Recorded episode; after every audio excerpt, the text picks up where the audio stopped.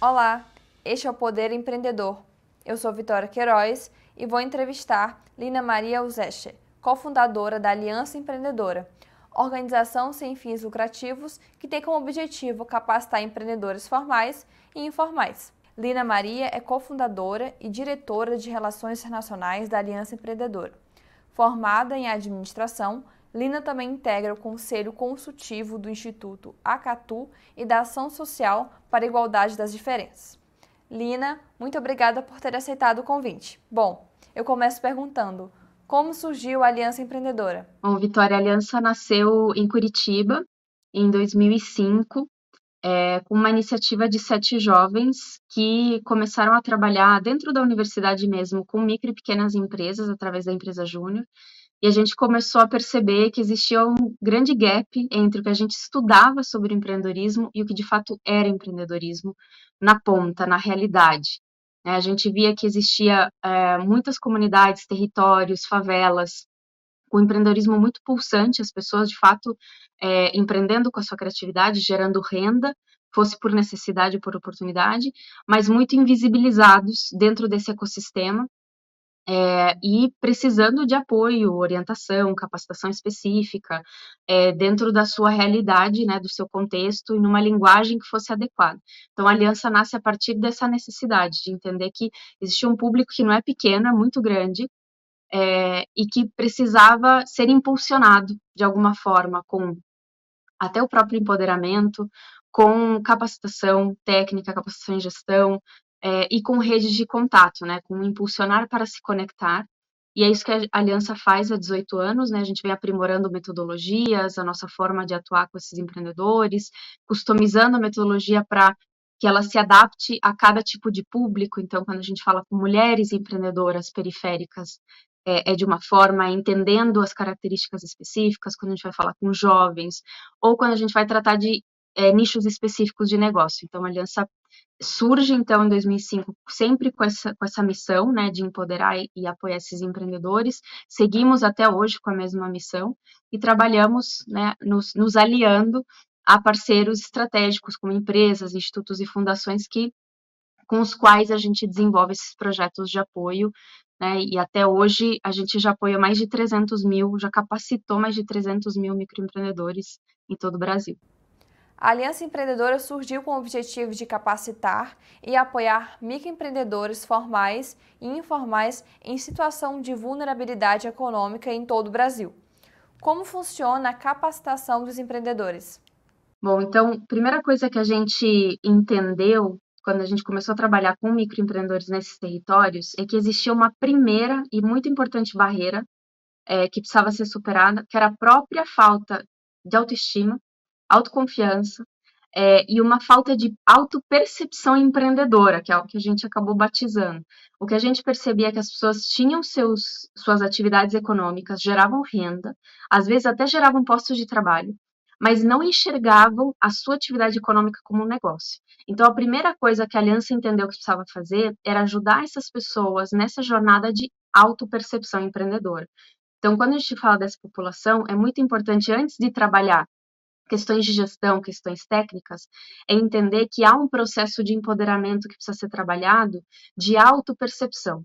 Então, a gente trabalha muito em grupos, né, sempre em grupos, turmas de empreendedores, porque é nessa troca e é nessa referência, né, que eles fazem uns aos outros, que vem essa, vira essa chave de que essas pessoas são empreendedoras de fato e que o que eles têm na mão é um negócio.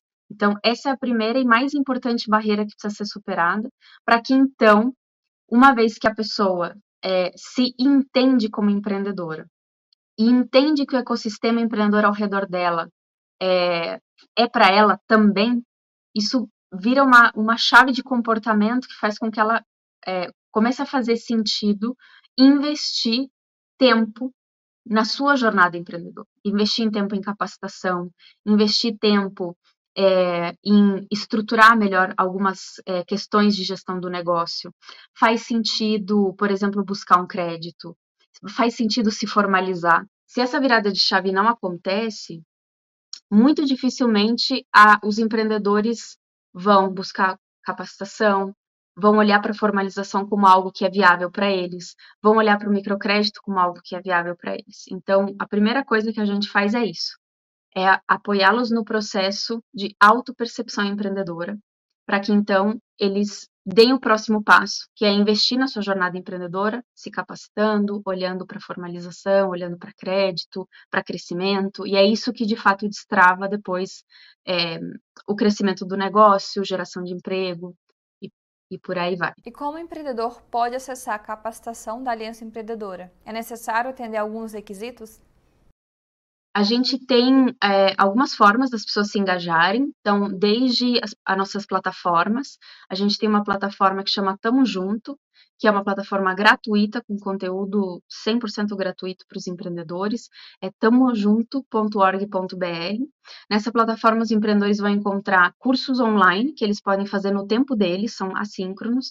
Então, no momento que eles tiverem um tempinho, seja de noite, seja no fim de semana, eles podem se capacitar. Tem uma variedade muito grande de cursos, são mais de 30 cursos que vão passar tanto por questões comportamentais, como por, por questões técnicas, então eles podem aprender a formar melhor seu preço, né, a precificar seu produto, seu serviço.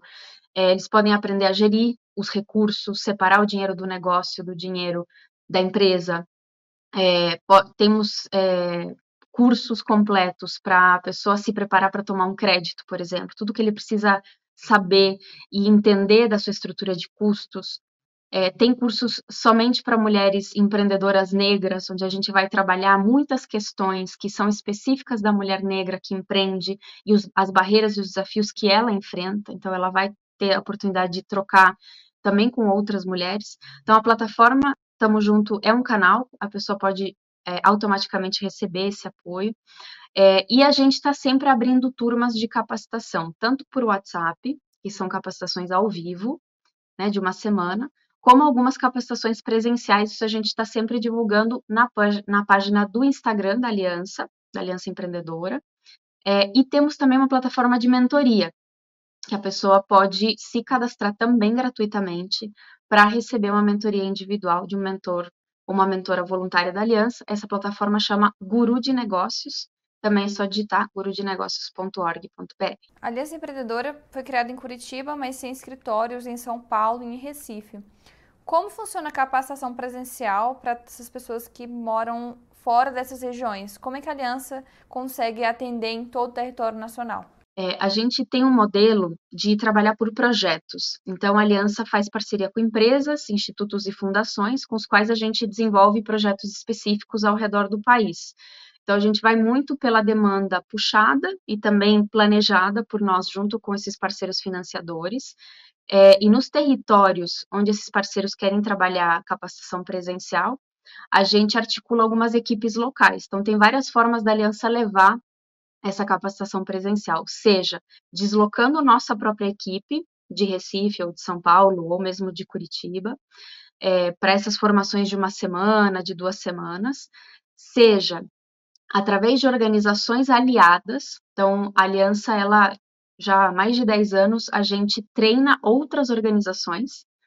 É, essas organizações, elas replicam a metodologia da Aliança Empreendedora. Então, a gente tem esse modelo também de a gente treina organizações locais em diferentes territórios. A Aliança já tem mais, a gente está com 147 organizações aliadas em todos os estados, que já foram treinadas na, na nossa metodologia e replicam essa metodologia localmente. Então, tem o formato de aliadas. A gente tem também uma outra modalidade que são os líderes. Os líderes são uma rede de voluntários, são pessoas físicas que querem apoiar microempreendedores nas suas localidades. Então, eles entram para a nossa rede de líderes, eles recebem um treinamento, recebem um acompanhamento. É uma metodologia muito mais simples. Como é que funciona essa metodologia? Basicamente, a gente chama de cineclube.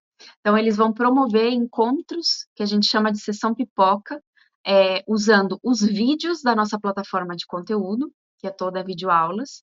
Eles utilizam os vídeos como conteúdo e eles, uh, a gente treina eles para eles uh, conduzirem um grupo de empreendedores para chegar em algum algum tipo de conhecimento, seja formar o preço, seja começar a empreender, seja separar o recurso do, do negócio do recurso pessoal. Então, qualquer conteúdo que está disponível na nossa plataforma pode ser replicado de forma presencial através da metodologia Cineclube. Isso no Brasil inteiro também tem líderes espalhados aí por todo o Brasil. É, já foram acho que mais de 300 formados, e esses líderes vão então é, mobilizando microempreendedores nas suas localidades e promovendo esses encontros de capacitação, e a gente faz isso também em parceria com algumas secretarias municipais. Então, as próprias secretarias municipais, com os seus servidores no município, recebem então essa, essa formação da Aliança Empreendedora, eles conseguem replicar presencialmente nas suas localidades. E aí também fica né, o convite para quem quer se tornar do outro lado da moeda, né, um, um, replicador, até um apoiador de microempreendedores na sua cidade, a gente tem essa, essa possibilidade também. E quantos empreendedores já foram beneficiados com a capacitação da Aliança Empreendedora? A Aliança Empreendedora, ela só fornece, só presta serviços, né, oferece cursos e capacitação para microempreendedores individuais ou quem pertence a outro regime tributário também pode acessar os cursos? Com certeza. Então, a aliança é aberta para qualquer empreendedor que queira capacitação. A gente, nosso foco e todo o nosso conteúdo e metodologia é pensado para um público específico, que é o microempreendedor que está nos territórios em vulnerabilidade socioeconômica, mas muito mais por uma linguagem, que é uma linguagem muito mais simples. Os exemplos que a gente usa são exemplos dos microempreendedores desses territórios, então todo o conteúdo vai estar voltado sempre para atender às necessidades desse público, mas a gente não tem uma linha de corte. Então, dependendo do canal onde a pessoa se envolve, é, talvez a gente tenha algum critério específico. Então, por exemplo, nossos programas de apoio a mulheres negras, obviamente, a gente, eles são totalmente pensados para esse público de, de mulheres negras empreendedoras. Então, as turmas são 100% de mulheres negras, mas a gente tem muitas ofertas acontecendo ao mesmo tempo. É, então, a gente não cria nenhuma barreira de entrada para os programas da Aliança. Qualquer microempreendedor, empreendedora, que inclusive estiver assistindo aqui, pode entrar no, na plataforma de conteúdos e se capacitar gratuitamente. É, vai ter alguns critérios mais para as formações presenciais, porque as formações presenciais, elas vão estar sempre nas localidades.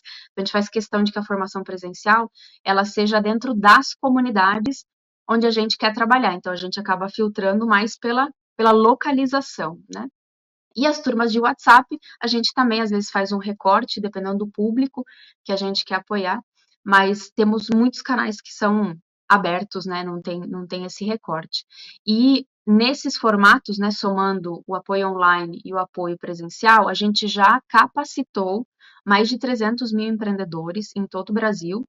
É, desses, cento e, quase 170 mil com a formação completa, né? São pessoas que fizeram uma jornada completa com a Aliança Empreendedora, tiraram o certificado no final. A gente tem cadastros, né, completos dessas pessoas para acompanhar, né, sua evolução também. A Aliança Empreendedora é uma organização sem fins lucrativos que oferece cursos de capacitação de forma gratuita.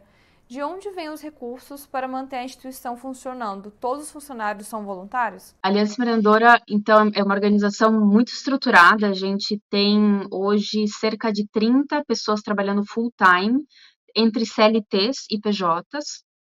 E é uma organização que desde o começo trabalha com o seguinte modelo: a gente desenha e implementa projetos em parceria com empresas, institutos e fundações.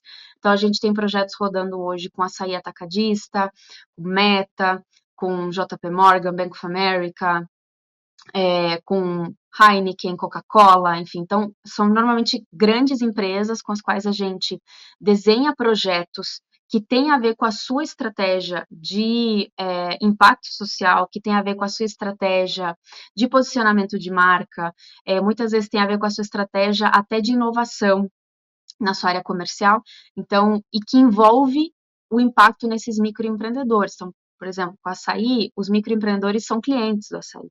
Então, para eles é importante impulsionar e fortalecer microempreendedores da área da alimentação. Então, o que a aliança faz é desenhar e customizar projetos que cheguem até é, esses microempreendedores em vulnerabilidade socioeconômica através desses projetos em parceria com as empresas. Então, a gente tem uma linha de projetos e a gente tem também parceiros institucionais, que são empresas que não só contratam um projeto da aliança, mas que investem uh, no todo da aliança. Né? Então, se aliam à aliança porque acreditam na missão maior da aliança. Então, tem os, os parceiros que contratam projetos e tem os parceiros que fazem um aporte é, institucional para o fortalecimento institucional da organização. Quais são as principais dificuldades relatadas pelos empreendedores que chegam até a Aliança Empreendedora? Bom, tem uma diversidade de questões, é, mas a gente tem, em termos de gestão, a, o financeiro é sempre um grande calcanhar de Aquiles, é, muitas vezes por falta de tempo, ou às vezes até por falta de conhecimento o microempreendedor acaba é, tendo muita dificuldade na gestão financeira, acaba se perdendo com muita facilidade. Então, é um dos conteúdos que mais gera impacto no, no geral, assim, da aliança é quando a, o microempreendedor, essa empreendedora, começa a entender a sua estrutura de custos, começa a entender como precificar melhor o seu negócio. Então, essa parte de finanças é um ponto de dor muito grande para os empreendedores, são conteúdos que eles buscam muito, junto com gestão do tempo, porque esse é um grande problema. Muitas vezes eles não conseguem dar conta de cuidar da gestão financeira porque eles fazem tudo. Então, esse empreendedor, essa empreendedora, ela cuida de absolutamente tudo. Então, ela cozinha, ela faz os salgados, ela faz, ela faz os, os doces, ela que vende, ela que cuida do atendimento ao cliente, muitas vezes é ela mesma que entrega. Então, nesse, nessa diversidade de funções, muitas vezes não sobra tempo para a gestão, mas quando eles entendem a importância dessa gestão e como que isso se transforma em renda, em lucro no final, eles passam a separar um tempinho todos os dias para colocar a questão das finanças do negócio no lugar. Então, em termos técnicos, eu diria da parte técnica gestão, finanças é sempre o, o top 3 dos temas, e se, em seguida vendas. Né? Então, eles buscam muito assim, como aprimorar minhas vendas, como vender online. Isso, depois da pandemia, deu um boom né, de busca de é, como administrar uma página no Instagram, no Facebook, enfim, para eu conseguir atingir meus clientes e, manter uma relação com eles é, nesse mundo digital. Né, que para muitos ainda era uma coisa muito distante antes da pandemia, e depois da pandemia meio que se tornou necessário, então eles acabaram sendo lançados nesse mundo digital é, e muitas dúvidas surgiram, muitas inseguranças também. Então, em termos técnicos, seriam acho que dois assuntos que são os mais, mais procurados. Como você falou, uma das principais dificuldades para os microempreendedores, sobretudo no início, é saber separar as finanças pessoais das finanças da empresa. Qual a dica para quem está passando por esse processo? Olha, tem várias formas de fazer e depende muito do porte, né, do tamanho da tua empresa. Se você já tem é, condições de ter contas correntes, e hoje em dia tem muitas contas digitais que são gratuitas, tem custo nenhum. Então, o empreendedor tendo acesso a contas digitais, primeira coisa que eu diria é separe. Tem a tua conta corrente pessoal e uma conta corrente para a empresa. Mesmo que ela não seja formal, que você não faça uma conta corrente PJ, você pode criar uma conta corrente num banco digital X e a tua conta é, também na pessoa física em outro banco digital você não vai ter custo nenhum. Isso vai ajudando é, a ir separando né, essa, essas finanças. O que, que, é importante? Mais do que separar fisicamente, acho que tem uma, uma questão da, da mentalidade estar dividida, né? Então é importante que tenha um fluxo de, de caixa muito bem organizado do recurso do negócio e que tenha uma saída única, de preferência, ou mensal ou semanal, como se fosse o salário do empreendedor. Isso que a gente fala para os empreendedores é isso. Você precisa definir de alguma forma um mínimo de, do teu salário, que é o dinheiro que você vai tirar do negócio, todo mês ou toda semana, depende do fluxo do trabalho, para que você consiga pagar suas contas, fazer suas coisas, poupar teu dinheiro pessoal. Então, essa cria essa divisão, seja ela no envelope, seja ela em duas contas correntes. Obviamente, a conta corrente ajuda muito, porque você tem muito mais controle do que entra e do que sai é, mas não tendo condições de ter uma conta corrente, enfim, bancária, é, fisicamente é possível separar esses recursos para não dar, para não misturar. Mas o mais importante é entender esses dois fluxos é, e fazer com que você crie um hábito, porque é, uma, é um hábito, é um comportamento de somente tirar da empresa para a conta pessoal aquilo que se refere ao teu salário, tua remuneração, e aí, a partir dessa remuneração, você faz as suas despesas. Então, é ir criando esse, essa disciplina, né? De organizando o negócio de tal forma que você consiga chegar nesse ponto. Até meados de outubro, cerca de 26,6 bilhões de reais foram emprestados via Pronamp, o Programa Nacional de Apoio às Microempresas e Empresas de Pequeno Porte.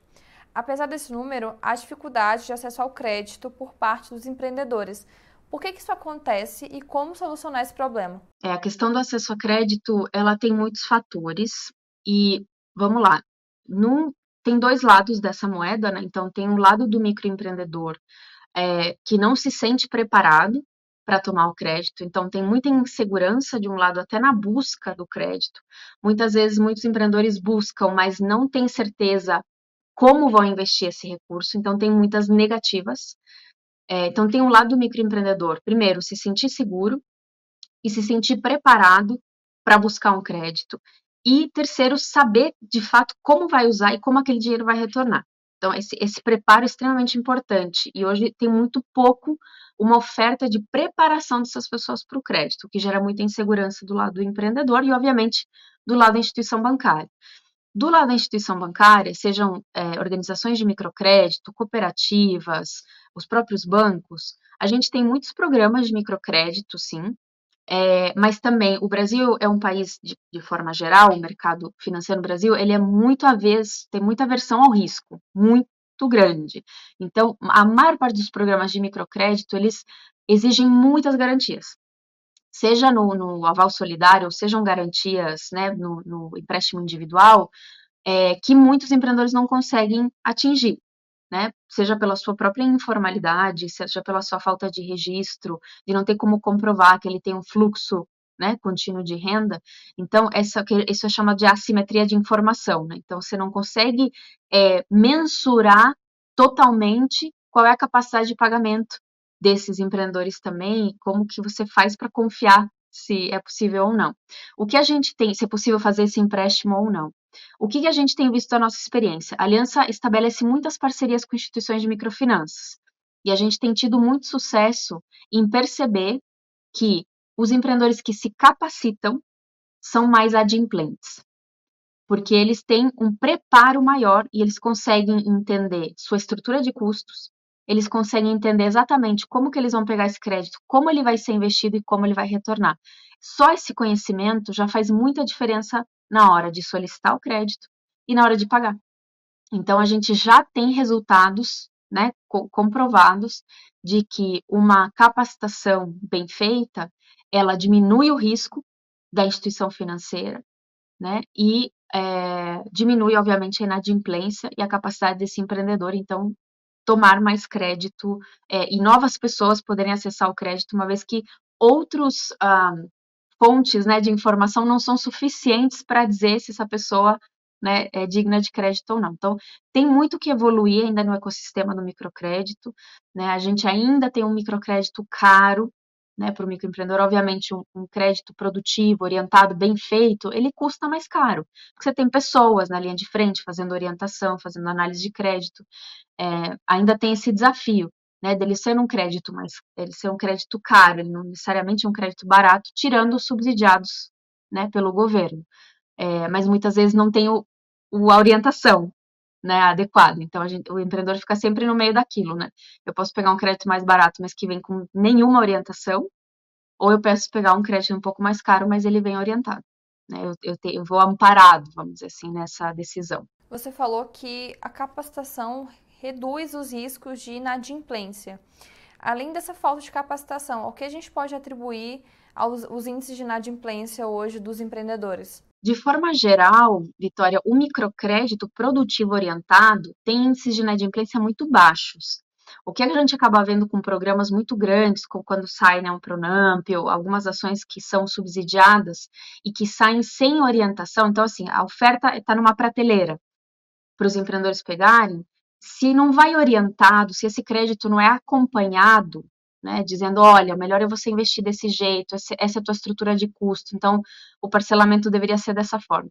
É, a gente tem duas realidades muito diferentes entre, por exemplo, um programa como o Pronamp, que teve uma inadimplência razoável, e o microcrédito produtivo orientado, que a inadimplência beira os 3%.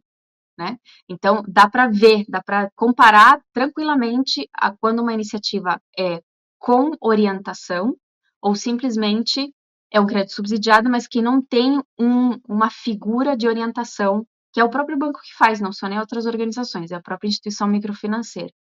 isso faz toda a diferença na inadimplência. Um crédito assistido, acompanhado, orientado, de um crédito que não tem um acompanhamento. É uma, é uma análise de crédito mais fria e simplesmente né, entrega o recurso e, e, né, e seja o que Deus quiser.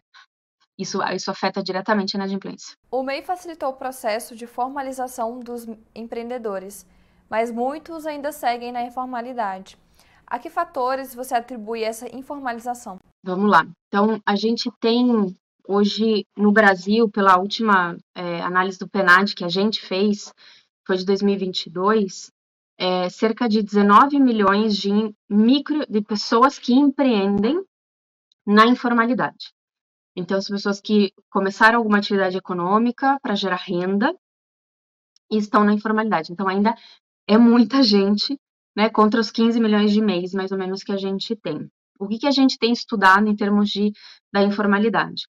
Muitas coisas têm origem em algumas coisas que eu já comentei, principalmente do fato das pessoas não se verem como empreendedoras.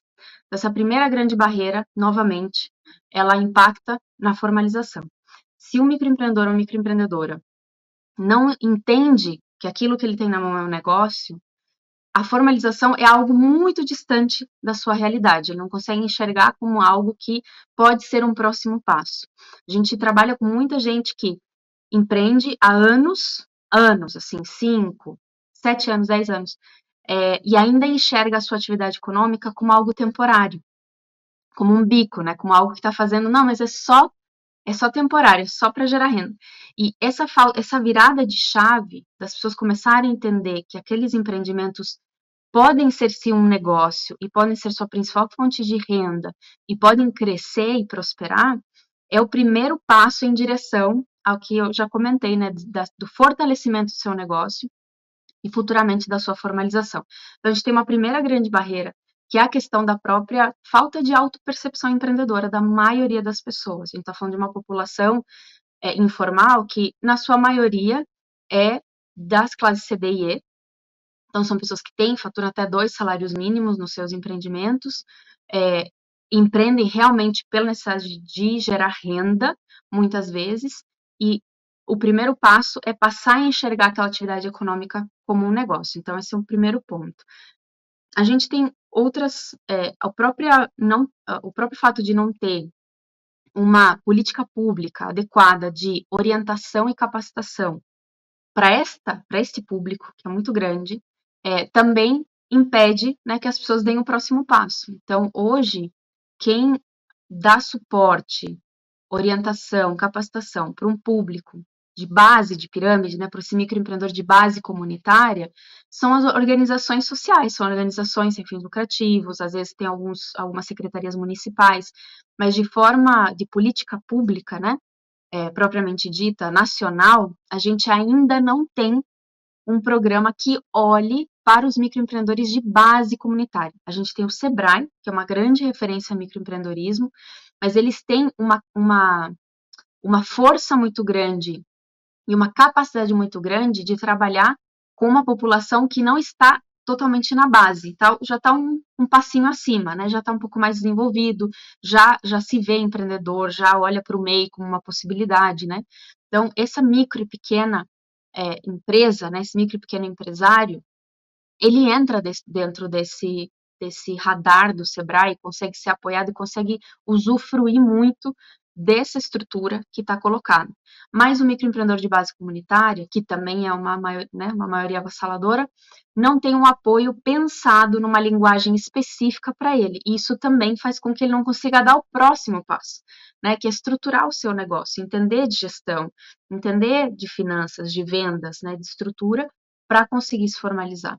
E a gente tem um terceiro ponto, que é uma coisa que a Aliança Empreendedora vem, estudar, é, vem estudando muito esse último ano, que é a relação com o Bolsa Família. Então, a gente tem muitas pessoas que estão no cadastro único, né, do governo federal, que empreendem, que têm os seus, é, empreendem para complementação de renda, geração de renda, é, e o governo é, lançou, né, na lei, uma regra de proteção, onde se você é beneficiado do Bolsa Família e você se formaliza como MEI, na teoria você não perde o teu benefício, você entra numa regra de proteção, numa como se fosse uma transição. né, isso dá segurança para a pessoa empreender, porque daí ela sabe que ela monta seu MEI e ela ainda tem o seu Bolsa Família, que para muitas famílias é o colchão econômico. É, ela consegue ter isso por um tempo até o negócio dela estruturar e começar a gerar uma renda estável. E é, hoje, por mais que isso esteja na lei, não se não se realiza na, na ponta. Então, muita gente formaliza seu MEI e perde o Bolsa Família automaticamente. E isso não deveria acontecer. Deveria entrar em vigor essa regra de proteção. Então, esse é um, terceiro ponto que também faz com que muita gente, a estimativa que a gente tem é que tenha 10 milhões de empreendedores no cadastro único. Né? Então, são pessoas que exatamente vivem nessa insegurança né, de, de autodeclaração de renda, nessa insegurança de se formalizar, porque perder este benefício, que é o colchão econômico de muitas famílias, é, por um empreendimento que muitas vezes hoje fatura, amanhã não, no verão tem faturamento, mas no inverno não tem, sabe? É, é muita insegurança, né? muita incerteza e instabilidade. Então, esse também é um fator que influencia muito no processo de, da gente ter essa baixa formalização. Você falou sobre a necessidade de políticas públicas. Como que o governo pode ajudar nessas pautas exatamente? Então, a gente tem trabalhado muito, né, em parceria com o governo também, é, mobilizando uma rede de organizações para discutir isso, entender o problema e gerar soluções, né? É, o que a gente tem hoje de principal problema? Nós temos uma estrutura de assistência social muito bem posicionada, né? Tem equipamentos públicos, físicos nas, nas comunidades, nos territórios, em todos os municípios. Então, a demanda de assistência social, ela vai sendo suprida é, pela estrutura da assistência. Quando essas pessoas, como eu comentei, né, esses 10 milhões de empreendedores no cadastro único, eles começam a gerar uma renda ou decidem que vão, né, uma mulher vai começar a fazer bolo para vender na vizinhança, ou vai começar a fazer doces e salgados para vender por encomenda, para complementar a renda, é, não tem nenhum, uh, nenhuma pessoa especialista no município que consiga dar orientação adequada para ela. Porque acontece, muitas vezes o SEBRAE que está no município não tem linguagem adequada para conversar com essa dona Maria, que precisa fazer algumas coisas muito básicas para estruturar essa ideia de negócio dela.